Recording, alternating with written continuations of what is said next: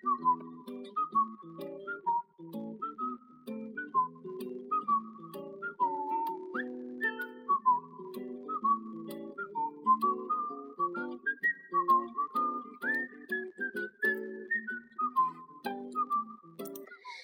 there, this is English 101.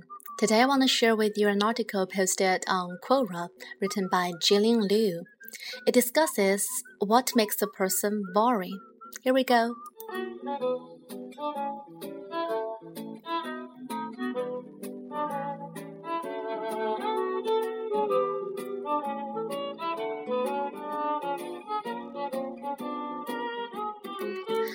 My mom used to tell me a lot of stories about her childhood.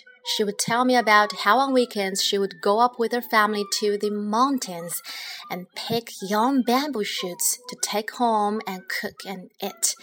She would tell me about her groups of friends from middle school, high school, and college, how they were all different or the same, and what they all did together. And I told her, kind of depressed, I am going to have nothing to tell my future children. My life is so uninteresting.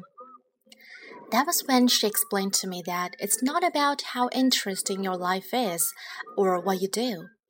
It's about how you tell it. Upon reflection, this is what I learned. Someone is boring only if they themselves think they are uninteresting. These people do not know how to frame things in the right way. Every aspect of life is a story. Take, for example, Person A. Person A works at a cool young startup that tries to influence charity. In his free time, Person A likes to drive to the coast and go wakeboarding. And he has also taken a year off between jobs to travel across Asia and take photographs with a fancy camera. Yeah, photography is one of Person A's hobbies. Now, you tell me, what do you think about Person A's life? He sounds fascinating, right? He's living an amazing life, traveling the world, making a difference in society. But if Person A thinks nothing of his life, that no one cares, that all the things he does and has done isn't interesting, then when he talks to people, that will be the only thing people hear and see. The conversation could easily go like this Hey, good seeing you. It's been forever. How was your weekend? Uh, it was okay. What did you do?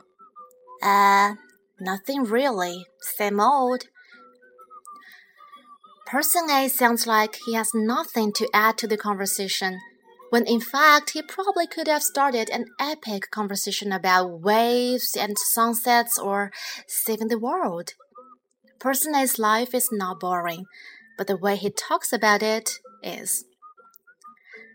Now, let's assume there is a person B.